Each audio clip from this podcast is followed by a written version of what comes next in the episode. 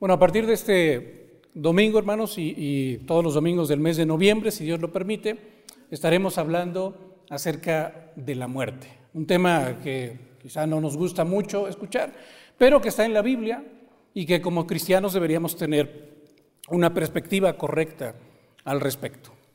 Y hablar sobre esto de la muerte, hermanos, es importante porque todos reaccionamos de una manera muy diferente cuando nos enfrentamos a ella.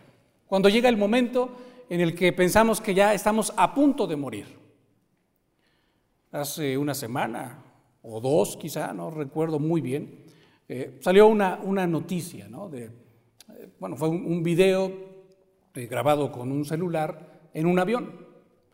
En este avión, pues de repente empezó a fallar uno de los motores y pues se imaginarán lo que eso causa en el corazón de la gente que está aquí, este, viajando tranquila y de repente saber que uno de los motores está fallando, pues muchos de ellos prácticamente se dieron por muertos, pensaron ya que era inminente que el avión eh, se estrellara. Pero lo interesante es que un grupo de personas se unió para rezar.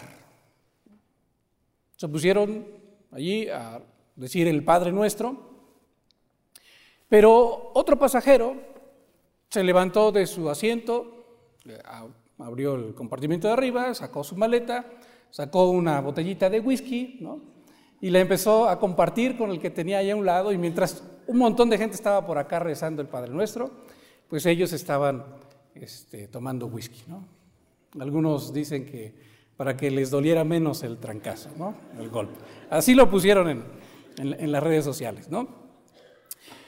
Eso es interesante el mismo evento, pero dos tipos de reacciones diferentes, muy diferentes. Y allí es donde nosotros nos preguntamos, ¿de qué depende? ¿De qué depende que unos hubieran reaccionado de una manera y otros hubieran reaccionado de otra? Pues la verdad, hermanos, es que no depende de otra cosa, sino de lo que hay en el corazón. Depende precisamente de cómo vemos la muerte. Por eso nosotros queremos tratar estos temas a lo largo del mes de noviembre para que nosotros podamos conocer la muerte desde la perspectiva divina. Eso va a ser bueno para todos nosotros, hermano, porque la verdad es que todos, tarde o temprano, nos vamos a enfrentar a la muerte. Y quizá no nos hemos preocupado por esto, no nos hemos preocupado por tener una perspectiva correcta, por tener una perspectiva divina, por saber qué es lo que Dios dice y cómo esto puede traer consuelo a mi corazón cómo esto puede ayudarme a vivir aún de una manera diferente aquí en la tierra. Si usted lo recordará, las escrituras, por ejemplo, nos dicen muy, muy claramente que es mucho mejor estar en la casa donde hay un funeral que en la casa donde hay fiesta, ¿se acuerda? ¿Por qué? ¿Por qué? Pues no estamos aquí en este mundo para disfrutar, para gozar, para vivir. Dice el escritor sagrado, no, dice, porque si tú vas a donde hay un funeral, entonces eso te va a hacer consciente de lo frágil que tú eres. Eso te va a hacer consciente de para qué estás en este mundo, en esta tierra, que la vida es corta y que entonces debes vivir para la gloria de tu Creador. Eso es muy interesante y son cosas que iremos aprendiendo a lo largo de estas predicaciones, si el Señor nos lo permite. ¿Por dónde comenzamos a hablar de la muerte? Bueno, pues como acostumbramos siempre que vamos a tratar un tema que tratamos, que queremos entender el tema, pues tenemos que ir al principio. Entonces le voy a pedir por favor que me acompañe a Génesis capítulo 2, versos 16 y 17. Vamos a comenzar por ahí. Dios en su palabra nos dice de la siguiente manera. Y mandó Jehová Dios al hombre diciendo, eso es lo que Dios, después de haberlo creado y después de haberlo puesto allí en el huerto del Edén, Dios le está diciendo al hombre, de todo árbol del huerto podrás comer, mas del árbol de la ciencia del bien y del mal no comerás. Y le deja muy claro, porque el día que de él comieres, ciertamente qué? Morirás. Es la primera vez en las Sagradas Escrituras, hermanos, que nosotros encontramos este concepto de muerte. Ahora, si usted lo está notando, lo que nos está mostrando en este punto la escritura, nos muestra la muerte, pero nos muestra a la muerte como una posibilidad real. Es decir, como algo que a lo mejor todavía no ha entrado al mundo, como algo que el hombre todavía no sufre, que todavía no le afecta, pero una posibilidad real que le puede afectar, que le puede dañar y que puede entrar al mundo. Si nosotros lo quisiéramos ver así, como en una especie de caricatura o película, veríamos que ahí está ya la muerte, pero está como que asomándose, ¿no? Así por una ventana, de alguna manera haciendo acto de presencia, pero todavía no interviniendo en la historia de la humanidad, todavía no introduciéndose a la historia de la humanidad. Eso es lo que estamos viendo. Ahí está la muerte como una posibilidad real. Pero aquí, en este mismo versículo, en estos mismos versos que acabamos de leer, se nos está dejando muy claro que el hombre no fue creado, hermano, ni para morir, ni para vivir separado de Dios. Esa no fue la intención de Dios. Dios no quiso crearlo ni para morir, ni para vivir separado de Él. Dios quería todo lo contrario. Y como vemos, lo pone ahí en el huerto y le da acceso al árbol de la vida. Ahí está en el versículo 9. Y el hombre pues no solamente tenía el acceso al árbol de la vida, sino tenía plena comunión con su creador. Sin embargo, si nosotros seguimos el relato bíblico, vamos a llegar al capítulo 3. Allí en el capítulo 3 del Génesis se nos muestra a una serpiente astuta. A una serpiente astuta, interesante, negando la muerte o la posibilidad de la muerte para cumplir con sus propios propósitos. Vea lo que dice Génesis capítulo 3, versos del 1 al 16. Note cómo la muerte se vuelve a mencionar aquí y forma parte eh, fundamental del argumento de la serpiente para engañar al hombre. Pero la serpiente, dice así, era astuta más que todos los animales del campo que Jehová Dios había hecho, la cual dijo a la mujer, con que Dios os ha dicho, no comáis de todo árbol del huerto. Y la mujer respondió a la serpiente, bueno, del fruto de los árboles del huerto podemos comer, pero del fruto del árbol que está en medio del huerto, dijo Dios, no comeréis de él, ni le tocaréis. ¿Para qué? Otra vez, para que no muráis. Entonces, aquí, esto ya lo hemos mencionado también en otras ocasiones. La mujer está haciendo referencia a las palabras que salieron de la boca de Dios cuando Dios había pronunciado estas palabras a Adán, ¿se acuerda? Lo leíamos hace un ratito. La mujer todavía no estaba. Esto quiere decir que Adán conocía muy bien las consecuencias que podía traer el pecado y le había hablado de estas consecuencias a su mujer a Eva le había dicho lo que podía suceder.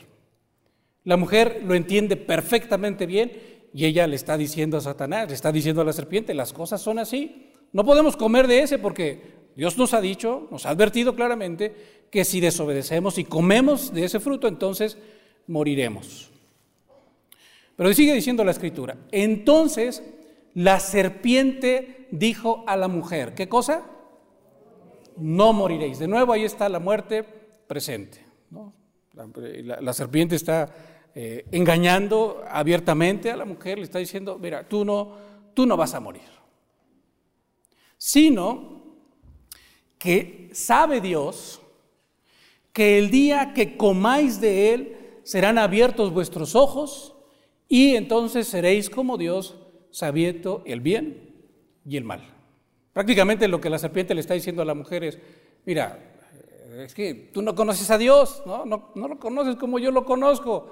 En realidad, lo que Él quiere evitar es que tú seas como Él. Eso es lo que Él quiere evitar. Pero no vas a morir. ¿Se fija lo que está haciendo la serpiente? La serpiente está diciendo, está afirmando que Dios es un mentiroso. Y lo hace con tal de engañar a la mujer. ¿Y cuál es su argumento? No vas a morir. Ahí la muerte sigue siendo el argumento de esta, de esta serpiente para engañar a la, a la mujer. Sigue diciendo la escritura, y vio la mujer que el árbol era bueno para comer y que era agradable a los ojos y árbol codiciable para alcanzar la sabiduría, y tomó de su fruto y comió y dio también a su marido, el cual comió así como ella. Ya lo dijimos, los dos sabían que si comían iban a morir, como Dios lo había dicho, pero ellos decidieron, pues, hacer oídos sordos al, al mandato de Dios y realmente someterse a la voluntad de la serpiente. La mujer sabe, sabe esto, el hombre sabe esto, que la muerte sería una consecuencia de su desobediencia. La serpiente está negando que esto va a suceder y la engaña así. Ahora, nosotros sabemos todo lo que pasa después de esto. Nos vamos a saltar algunos versículos bíblicos para, para abreviar y le voy a invitar que me acompañe hasta el capítulo 3, verso 17. La parte que nos acabamos de saltar es cuando eh, ellos son confrontados con su pecado y Dios ha pronunciado unas palabras sobre la serpiente, ha pronunciado unas palabras sobre la mujer también, y ahora pronuncia las siguientes palabras al hombre, al varón. Versos 17 al 19. Y al hombre dijo, por cuanto obedeciste a la voz de tu mujer y comiste del árbol del que te mandé diciendo, no comerás de él, maldita será la tierra por tu causa, con dolor comerás de ella todos los días de tu vida Espinos y cardos te producirá y comerás plantas del campo. Con el sudor de tu rostro comerás el pan hasta que vuelvas a la tierra, porque de ella fuiste tomado. Y aquí viene ya, ahora sí, la consecuencia clara ya está siendo aplicada a su vida, ya está recibiendo la consecuencia de su pecado, pues polvo eres y al polvo volverás. como decimos nosotros, sobre advertencia, no hay engaño, ¿no? Y Dios había advertido muy claramente cuáles serían las consecuencias si ellos pecaban. La muerte. Entonces, en un principio, si volvemos a esa imagen de esta película, ¿no? Donde la muerte apenas parece estarse asomando en un principio, pues ahora la muerte ya se vuelve protagonista también en, la, historia de la humanidad y, afecta a la humanidad, entra, irrumpe, se infiltra en la historia de la humanidad y entonces empieza a afectar al ser humano. Estas últimas palabras, pues polvo eres y al polvo volverás, estaban sellando el destino del ser humano a menos que, y aquí viene esta promesa preciosa, a menos que alguien pudiera vencer a la muerte para siempre. Y ya se nos había dado una promesa. Si usted se regresa tantito, allí al capítulo 3, al versículo 15, usted va a notar que en las palabras que Dios estaba dirigiendo a la serpiente, le dice así a la serpiente, yo pondré enemistad entre ti, serpiente, engañadora, Satanás, pondré una enemistad tal entre ti y la mujer, entre tu simiente, tu descendencia y la simiente de esta mujer, la descendencia de esta mujer, qué va a pasar? Un día, llegará el día en el que la simiente de esta mujer un descendiente de esta mujer va a aplastar completamente tu cabeza. Tú le vas a herir en el calcañar, en el talón. Tú le vas a morder, pero ella el descendiente de esta mujer te va a aplastar completamente la cabeza. ¿Qué está pasando aquí? Esto es algo precioso. Dios mismo está sentenciando a muerte al autor de la muerte. Dios le está diciendo, un día alguien va a venir a derrotarte completamente y cuando te derrote a ti completamente, va a derrotar también todos los estragos que tú has hecho en la creación. Va a vencer no solamente a ti, sino también va a vencer al pecado y también va a vencer a la misma muerte. Por eso es que nosotros no solamente deberíamos conocer lo que el Génesis nos está enseñando acerca de la muerte, cómo se origina, cómo inicia, sino también deberíamos adelantarnos en la historia de la humanidad y preguntarnos y respondernos también, ¿cuándo es que esta promesa de Génesis 3.15 se cumple? ¿Y de qué manera? ¿Y con quién? Usted lo sabe perfectamente bien. Esto se cumple con nuestro Señor Jesucristo que vino a deshacer las obras del diablo, que vino a que todo esto que había hecho Satanás, entonces fuera vencido allí en la cruz. Acompáñame por favor a 1 Corintios capítulo 15, versos 20 al 26. El apóstol Pablo está mirando la historia de la humanidad y ha llegado a ciertas conclusiones también después de haber recibido el Evangelio que está compartiendo con los hermanos de Corinto. Les dice así, mas ahora Cristo ha resucitado de los muertos, porque había algunos en Corinto que decían que, la resurrección era puro cuento, que eso jamás iba a suceder, ¿no? Entonces, el, el, apóstol Pablo le está diciendo, no, Cristo ha resucitado de los muertos, primicias de los que durmieron es hecho. Y fíjese lo que dice a continuación, porque por cuanto la muerte entró por un hombre, ¿por quién entró? Por Adán, pues de la misma manera por un hombre, ¿quién es? Jesucristo, por él entrará también, llegará también, se nos aplicará también a los que hemos confiado en él la resurrección de los muertos. Lo explica en el siguiente verso, porque así como en Adán todos mueren, y eso es evidente, todos los que somos descendientes de Adán morimos, dice, como en Adán todos mueren, entonces también en Cristo todos serán vivificados. Pero cada uno en su debido orden. Primero, ¿quién? Cristo, las primicias, lo primero de la cosecha, quien ha resucitado para jamás morir. Luego, los que son de Cristo, nosotros en su venida. Luego, sigue diciendo Pablo, vendrá el fin cuando entregue el reino al Dios y Padre, cuando haya suprimido todo dominio. Ahí está incluido el dominio del pecado y el dominio de la muerte, el dominio de Satanás. Cuando haya suprimido todo dominio, toda autoridad y toda potencia.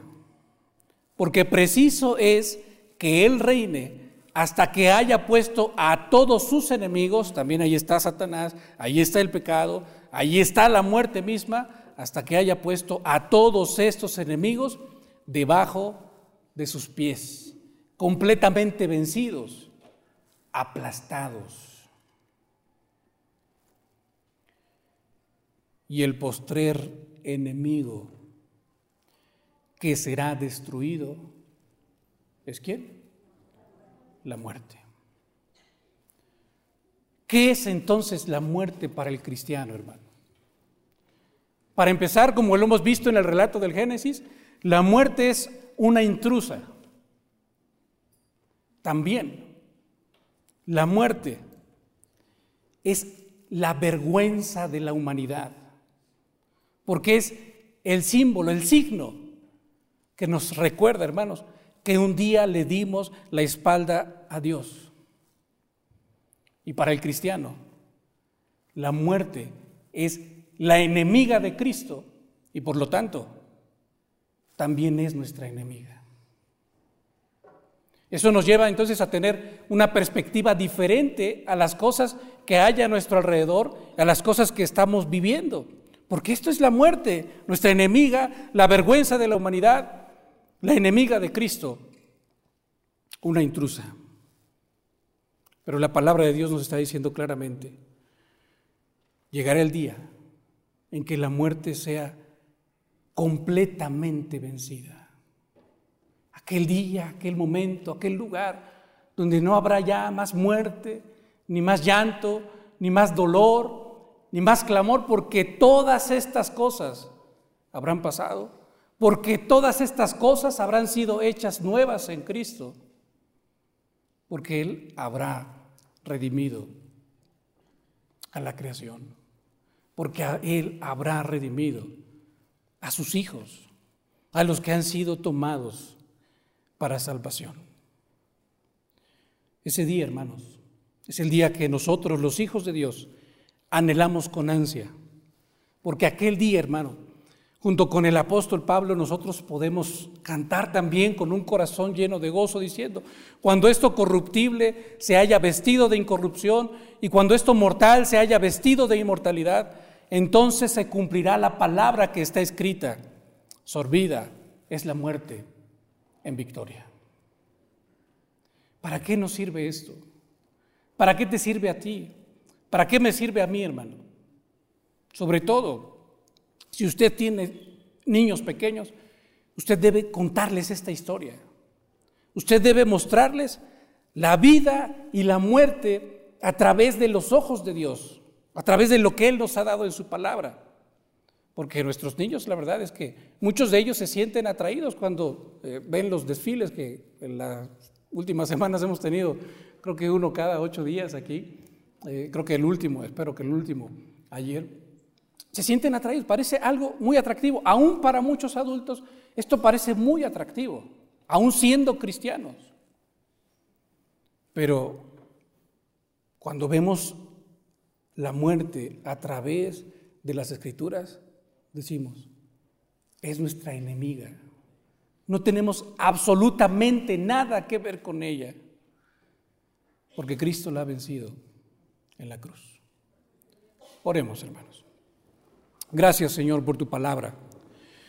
Gracias porque a través de ella, Señor, nos muestras lo grande, lo maravillosa que es la obra de tu Hijo Jesucristo y cómo Él ha venido a deshacer las obras del diablo, cómo Él ha venido, Señor, a destruir todo aquello que destruyó también a la humanidad.